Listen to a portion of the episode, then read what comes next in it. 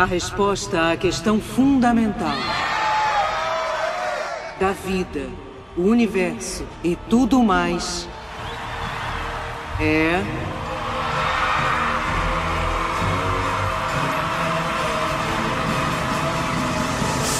Quarenta e dois.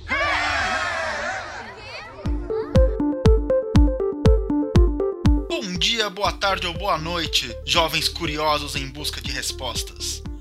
Hoje é o dia 16 de setembro, dia 190 da nossa quarentena, e está começando mais um episódio do GorfoCast. GorfoCast. Hora do show, porra! Eu vou responder todas as perguntas que chegaram na ordem que chegaram. Então vamos para a primeira pergunta, que veio do Brunão, meu primo. Você já teve alguma experiência com fantasmas, aliens ou algo de outro mundo? Bom, essa pergunta teve um tom muito perspicaz, porque ele sabe que sim, porque a gente estava junto. Teve um Natal que a gente não lembra quando foi, pode ter sido em 98, pode ter sido em 2006.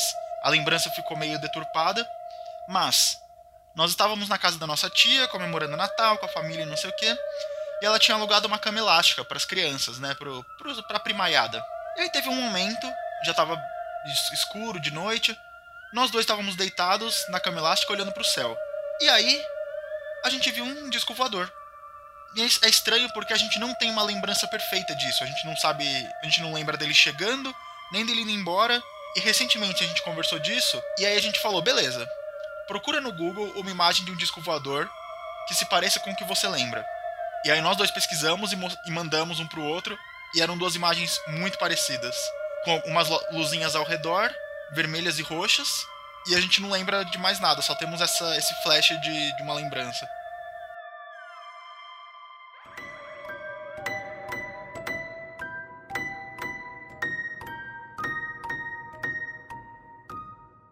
E de sobrenatural, teve uma vez, logo que eu fui morar com a minha ex, que a gente, no meio da noite, ouviu um, alguma coisa batendo na grade da varanda.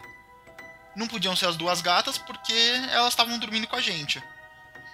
Daí no que a gente foi olhar, uma tábua que estava apoiada na porta foi chutada. Quer dizer, ela saiu voando como se tivesse sido chutada por alguma coisa invisível. Foi muito forte. Não foi que ela caiu com o vento, não foi nada disso. Foi realmente muito forte. Daí a gente levou um susto, foi olhar, não tinha nada. A varanda era fechada com grade, não tinha como ser uma pessoa realmente. E aí depois a gente ouviu uns barulhos de caixote, de umas coisas caindo nos vizinhos. E todos os cachorros do quarteirão latindo. Isso foi num domingo, na noite de domingo para segunda. E aí no dia seguinte, quando eu cheguei do trabalho, a nossa cachorrinha estava feliz durante o dia inteiro, ela estava normal. A hora que ela me viu, ela ficou toda encolhidinha, meio assustada no canto. E aí a gente percebeu que ela estava fazendo assim. Ela olhava para mim, olhava para minha namorada, olhava atrás de mim. Olhava para mim, olhava para minha namorada, olhava atrás de mim. Aí a gente percebeu isso, ela falou: "Vai tomar um banho que eu vou preparar um banho de ervas aqui para você". E nisso a nossa cachorrinha super fraquinha, meio esquisita, com a língua branca tal, tava mal mesmo. Aí fui, tomei o banho, ela preparou esse banho de ervas, jogou com canequinha em cima de mim, jogou um sal grosso em cima de mim.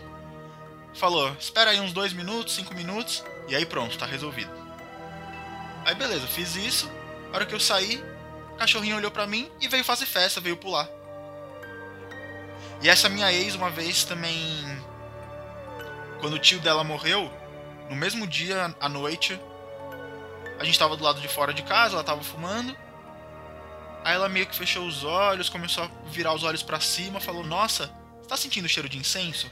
Aí eu falei: Não. E na hora eu já saquei que ela tava incorporando alguma coisa, porque o que eu sabia já desse tipo de informação é que quando vai chegar uma possessão ruim, a pessoa sente cheiro de esgoto, cheiro de podre, de bicho morto, coisa assim. E quando é uma, um cheiro bom, é alguma presença boa que tá vindo.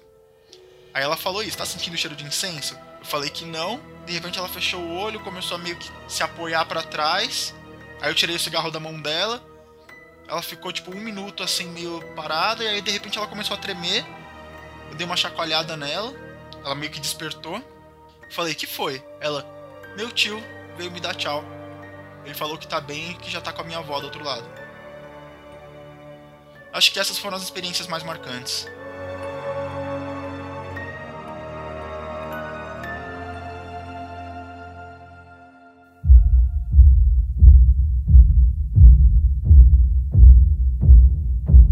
Próxima pergunta veio do meu querido amigo Pedro.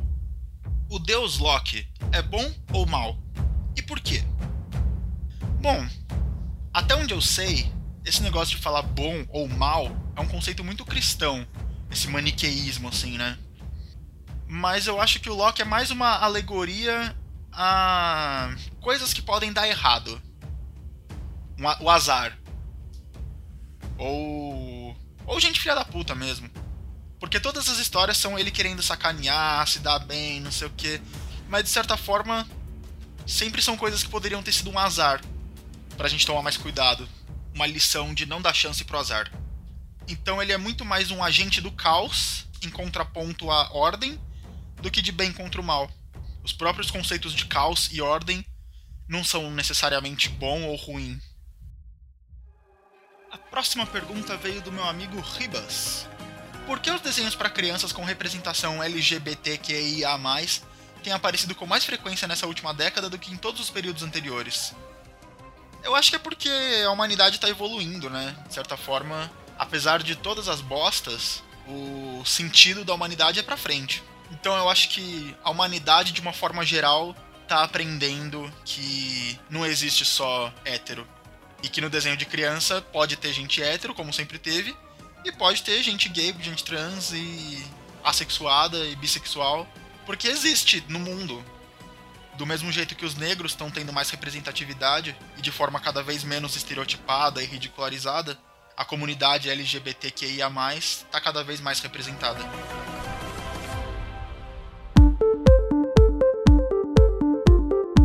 As próximas três perguntas quem mandou foi o Marcelo, que é meu pai.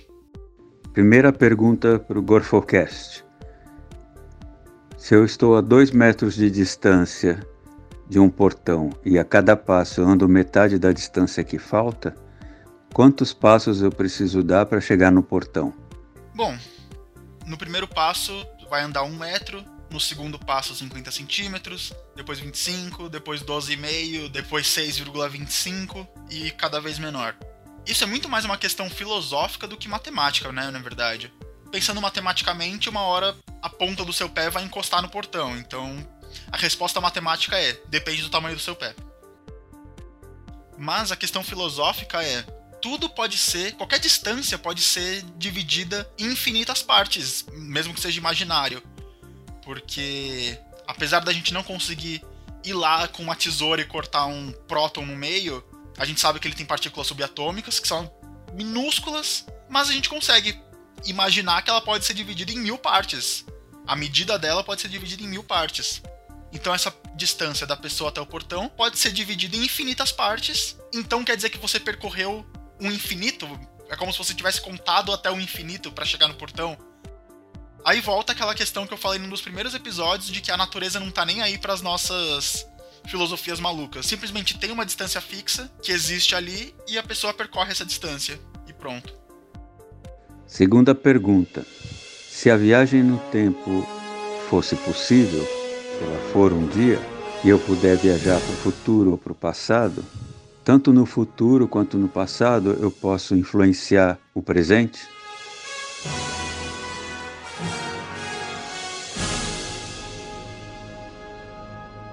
Bom, aqui já ficou aviso de spoilers, porque eu vou falar de De Volta para o Futuro, Vingadores e Umbrella Academy.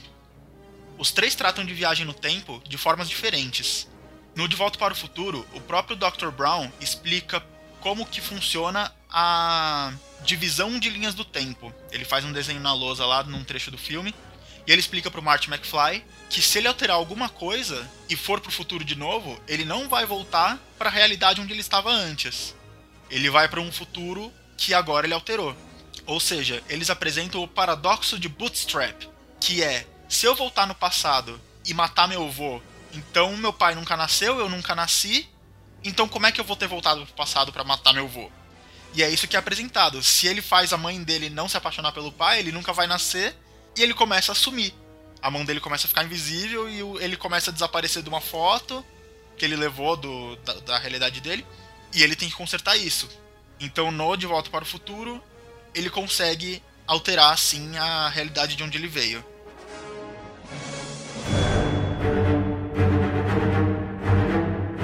No Vingadores, que eles fazem é, no futuro, eles já sabiam onde estavam todas as joias do infinito no passado, porque eles ficaram sabendo depois. Então eles voltam para esses tempos específicos, pegam as joias do infinito para voltar para o futuro e tentar consertar a morte de metade da, da vida da Terra e do universo. Inclusive no filme, eles tomam o cuidado de falar: não vamos voltar no tempo e impedir que essas mortes tenham ocorrido. Vamos agora, no nosso presente, né, no nosso futuro, usar as joias do infinito para trazer essas pessoas de volta. Mas não alterar o passado, simplesmente trazer da, da morte. Que é justamente para dar uma simplificada nessas alterações de linha do tempo. Então, no Vingadores, eles tomam o cuidado de não alterar o futuro. Já no Umbrella Academy, a linha do tempo é para ser fixa e existe, existe uma instituição burocrática de manter a linha do tempo como tem que ser. Então, se algo tá saindo do que é para ser, tipo, ah, recebemos um alerta de que o Galileu não tá mais querendo estudar a rotação da Terra.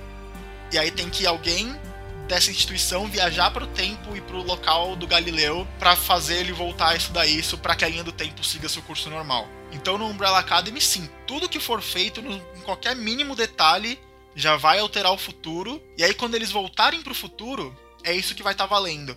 Essa é uma coisa interessante.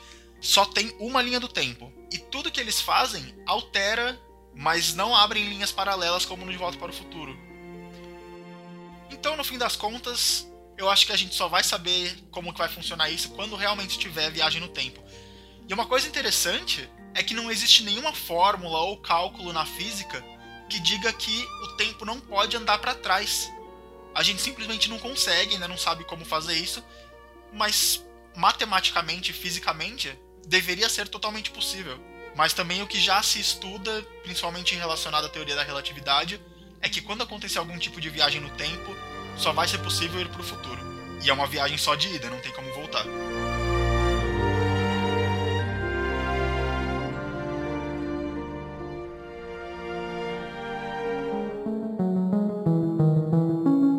Terceira pergunta. Por que o bóson de Higgs é chamado de partícula de Deus? A história do bóson de Higgs, resumindo bastante, é mais ou menos assim. Foram descobrindo as partículas subatômicas, descobrindo que o próton era feito de três partículas menores e do que então do que, que essas partículas são feitas e tal. E ninguém conseguia entender direito como funciona a gravidade e magnetismo. Apesar da gente ter todos os cálculos de velocidade, de atração e tudo mais, ninguém conseguia entender o porquê os corpos se atraem. E aí foi proposto por esse cientista que era o Peter Higgs que deveria existir uma partícula, um bóson, que é uma subpartícula da subpartícula dos prótons e nêutrons, que seria responsável pela atração dos corpos. Ele propôs essa partícula baseada em cálculos das interações das partículas subatômicas, e ali se encaixaria uma partícula que se comportasse dessa maneira. E como ninguém sabia como descobrir, como encontrar, como provar a existência dessa partícula, eles chamaram ela de The Goddamn Particle a maldita partícula. E quando foi sair na capa de uma revista The Goddamn Particle, algum editor da revista falou: Não, Goddamn não, vamos chamar de God Particle. E aí ficou a partícula de Deus.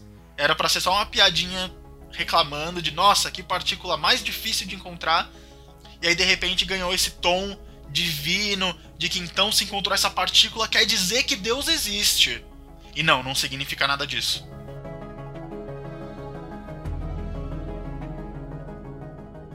Marcelão, eu tenho uma para você. Ser feliz ou criar momentos memoráveis? Qual é o sentido da vida? Essa questão veio do Leozão. Vamos lá. Qual o sentido da vida? Ser feliz ou criar momentos memoráveis? Eu acho que o sentido da vida é pra frente. Isso é o principal. Mas ser feliz é que ser feliz não é um estado constante. A gente tem momentos felizes, mas não tem como uma pessoa ser 100% feliz 100% do tempo. Às vezes a gente fica triste, fica com raiva, bate o dedinho do pé no móvel, bate o carro, alguém te xinga no Twitter, um presidente fascista é eleito. Tem muitas coisas que podem deixar a gente triste, ou chateado, ou bravo, revoltado. Então ser feliz é bem impossível, na verdade, né? Criar momentos memoráveis, eu acho que é o que nos faz humanos. Eu acho que nenhum outro animal tem a capacidade de guardar uma lembrança com carinho. Eles têm carinho com outros animais do grupo, ou até com pessoas que eles se sentem seguros. Então seria muito, muita prepotência minha afirmar que o sentido da vida é esse. Mas talvez o sentido da vida seja, sim, criar momentos memoráveis. Se não o sentido da vida, talvez o que faz a vida valer a pena. A vida é muito frágil. Se você for parar para pensar, a vida é muito inútil. Daqui um milhão de anos, provavelmente a humanidade não vai mais existir. Mas estar vivo é muito bom. As duas únicas certezas que a gente tem são: a morte uma hora vai chegar, mas agora a gente tá aqui. E tem que fazer valer a pena.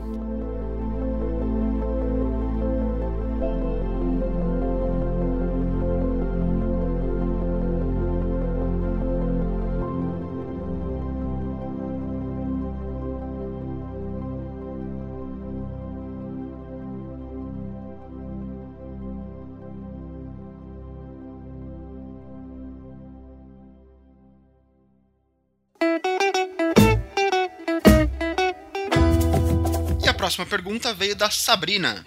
Oi, Marcelão. Oi, pessoal do podcast. A minha dúvida é: como diabos descobriram que para você não morrer provando a receita maniçoba do Pará, precisaria ficar cozida por sete dias antes? Tipo, morreu gente provando no terceiro dia? Ou morreu gente provando no sexto dia? Ou realmente teve sobreviventes provando no sétimo dia? Tipo, como, como descobriram isso, cara? Minha dúvida é essa. Eu espero que você consiga descobrir. Beijão. Olha, essa eu tive que pesquisar, olhei em vários sites de receita, de história, de culinária, de gastronomia, e o que eu descobri foi que não se sabe a resposta definitiva de como foi descoberto e quantas pessoas morreram até chegar nessa descoberta. Pode ter sido que morreu gente nas primeiras horas, nos primeiros dias, até chegar em sete dias.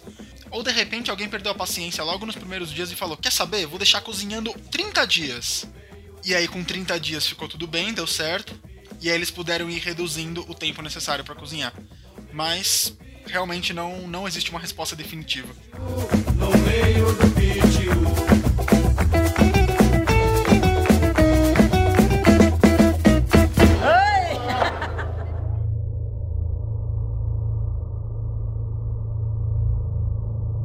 A próxima pergunta veio da Márcia, conhecida também como Minha Mãe. Quais são os principais programas espaciais atuais? Quais os objetivos? Quais os avanços tecnológicos? Quem são os astronautas? Como é o treinamento? E quem são os cabeças dos programas espaciais? Bom, para começar, na verdade tem muitos programas espaciais pelo mundo todo.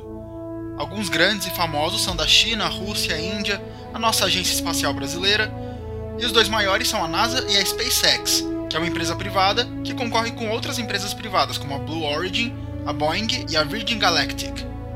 Na minha opinião, a missão mais legal que nos une como humanidade é a Estação Espacial Internacional, onde são feitos vários experimentos em gravidade zero, seja para fins científicos ou comerciais. E serve como plataforma para observações remotas do solo e da atmosfera da Terra e também para observações astronômicas. E nesse momento a estação está com um astronauta americano e dois russos. O objetivo basicamente é o mesmo de sempre: superar os limites e ser o primeiro a conquistar os próximos passos. Em 1957, os russos colocaram o primeiro satélite artificial na órbita da Terra. Em 61, a Rússia colocou o primeiro ser humano no espaço. Em 69, os Estados Unidos colocaram o primeiro ser humano na Lua. Em 76, os americanos colocaram a primeira sonda em solo marciano. Em 79, a sonda Voyager 1 alcançou a órbita de Júpiter e por aí vai. Hoje, os principais objetivos são levar as primeiras pessoas para Marte e fazer os primeiros voos comerciais pela Lua. Um dos maiores avanços tecnológicos conquistados recentemente foi pela SpaceX, e são foguetes que conseguem aterrissar de volta no solo em vez daqueles que vão soltando os módulos na órbita e que só podem ser usados uma vez. Essa proeza foi realizada com o foguete Falcon 9 em 2016. Atualmente a NASA tem 48 astronautas ativos, e a principal função deles é passar um tempo na Estação Espacial Internacional. Para isso eles passam por diversos treinamentos, sendo que os principais são aprender a consertar partes da estação, se acostumar com os trajes passar muitas horas embaixo d'água para se acostumar com a gravidade zero e passar por centrífugas gigantes para se acostumar com a aceleração absurda da decolagem dos foguetes. E os cabeças por trás dos maiores programas espaciais do mundo são Doug Loverro, dirigente da NASA, Elon Musk, CEO da SpaceX, Carlos Augusto Teixeira de Moura, presidente da Agência Espacial Brasileira, Dmitry Rogozin, administrador da Agência Espacial Russa, Shen Qiufa, responsável pela Administração Espacial Nacional da China, e Kailasavadivo Sivan, líder da Organização de Pesquisa Espacial Indiana. E agora indo para a última pergunta que veio da Vitória. Oi, pessoal do GorfoCast. A minha pergunta é: como identificavam as bruxas na Idade Média?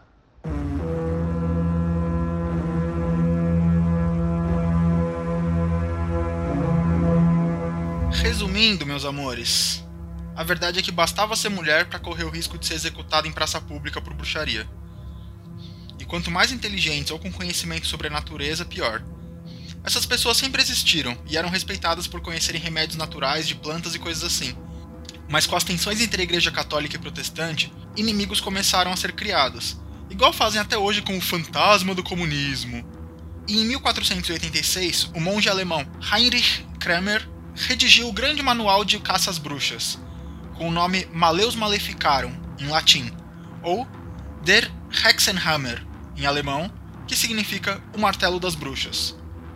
O livro era basicamente dividido em três partes. A primeira parte explicava como identificar uma bruxa. A segunda contava histórias do que essas supostas bruxas conseguiam fazer.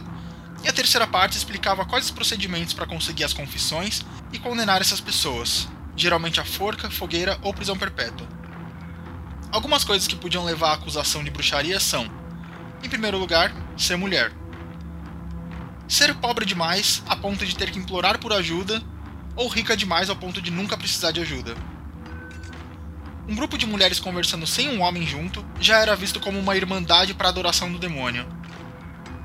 Ser velha demais também era um motivo. Numa sociedade em que era muito fácil morrer por doenças ou infecções, uma pessoa podia ser acusada por ser velha demais, e isso só podia ser por conta de um pacto com o diabo. Ter conhecimentos de medicina, afinal, para essas pessoas você se curava com orações e não com medicamentos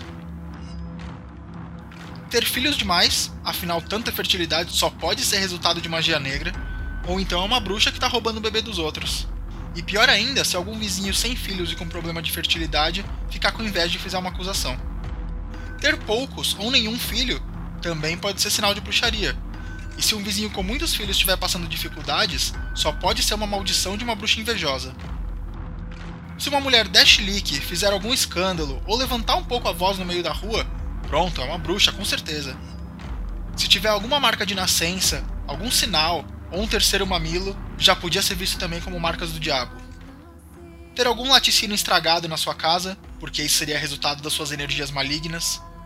Fazer sexo antes do casamento. Tentar adivinhar quem vai ser seu marido, por exemplo, brincadeirinhas de com quem será que vai se casar, ou escrever o nome em papeizinhos e colocar na água, esse tipo de coisa.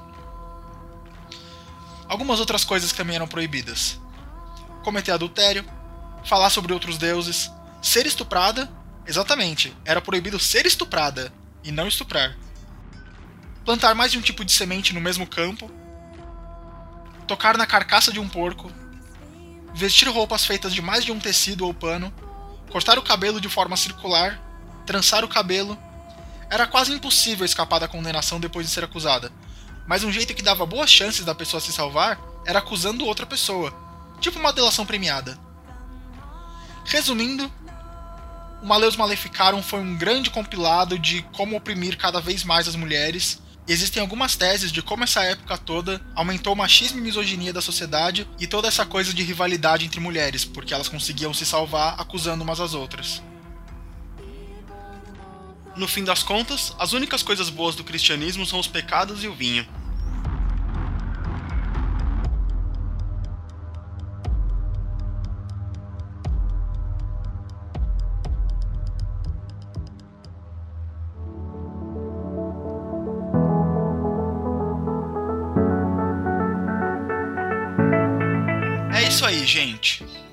Eu adoraria ter respondido 10 vezes mais perguntas, mas acho que quase meia hora de programa já tá mais do que suficiente, né?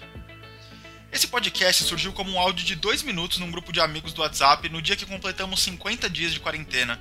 e hoje já estamos quase em 200. Mas eu resolvi expandir. Primeiro coloquei numa plataforma que dê pra ouvir pelo Spotify, depois comecei a fazer artes da capa para cada episódio, e agora até mudei a vinheta de abertura porque antes era uma piada interna. Então eu ainda tô moldando o formato. No começo era só falando das últimas notícias da semana. Algumas atualizações do coronavírus, vacina, etc. Depois falei de acontecimentos históricos, celebridades aniversariantes, fiz audiodrama, mas ainda tô nessa fase de tentativas e erros. Minha principal intenção é manter algum contato com as pessoas nessa quarentena. Poder estar com você, falando no seu ouvidinho enquanto você almoça, toma seu café, lava louça, dirige. Por isso eu tento fazer os episódios sempre com uma pegada leve e engraçaralha. Mas ao mesmo tempo, eu decidi usar essa plataforma para espalhar conhecimento e fazer um pouquinho de divulgação científica. Seja lendo notícias, abordando um assunto específico ou respondendo às dúvidas gerais. Eu espero que estejam gostando. No dia do lançamento desse episódio, 16 de setembro, eu tô no meio das minhas férias, viajando de um camping em Peruíbe para outro camping em Miracatu. E eu tô gravando um diário de viagem, mas não garanto que o episódio vai sair na data certa, dia 26, que é daqui 10 dias. Mas qualquer coisa eu aviso. E para terminar, eu só queria citar uma frase do Carl Sagan sobre divulgação científica. A ciência é muito mais do que um corpo de conhecimento. É uma maneira de pensar. A ciência nos convida a aceitar os fatos, mesmo quando eles não estão de acordo com as nossas convicções prévias. Precisamos de ampla apreciação desse tipo de pensamento. Ele funciona, é uma ferramenta essencial para uma democracia em uma era de mudanças. Nossa tarefa não é apenas treinar mais cientistas, mas também aprofundar a compreensão pública da ciência. Beijocas e até o próximo episódio!